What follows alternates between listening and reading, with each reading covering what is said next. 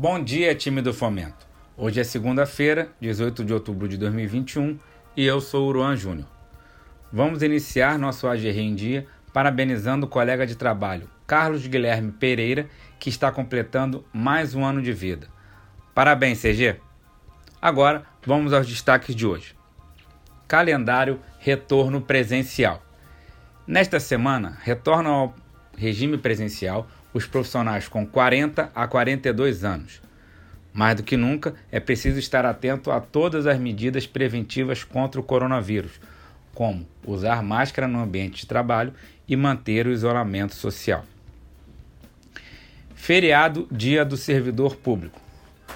O governo do estado, através de um decreto, definiu transferir o feriado do Dia do Servidor Público, que sempre é no dia 28 de outubro, para o dia 1 de novembro.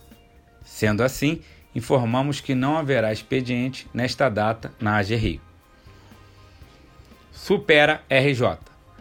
A linha de crédito do programa Supera RJ acaba de ultrapassar a marca de 130 milhões de reais liberados pelo time AG Rio, beneficiando cerca de 10.500 clientes em todas as regiões do nosso estado. Parabéns a todos os profissionais da agência por mais esta importante marca. Economia. Estados estimam perda de 24 bilhões de reais com mudança no ICMS dos combustíveis.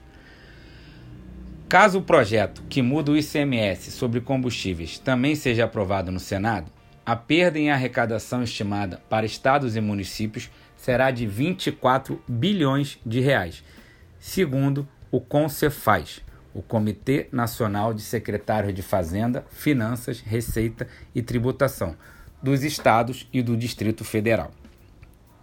O projeto já tem o aval da Câmara dos Deputados, o que provocou uma forte reação dos governadores.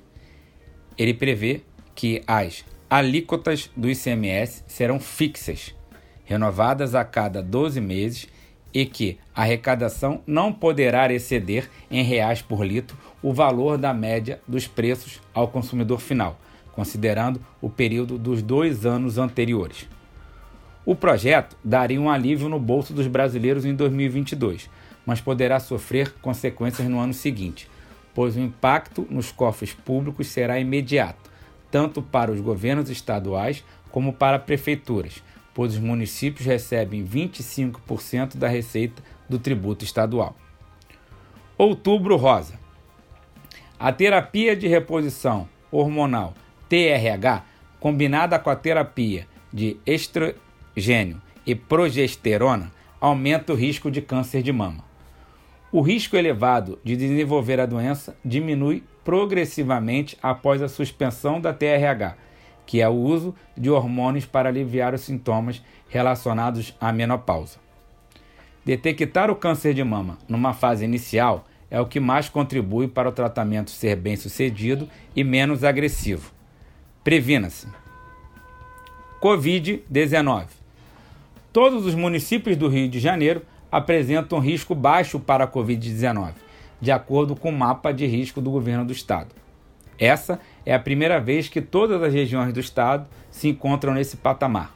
Trata-se do melhor panorama epidemiológico desde o lançamento do mapa, em julho de 2020. Segundo a Secretaria Estadual de Saúde, o Rio de Janeiro registrou uma queda de 40% nas internações e de 35% nos números de óbitos.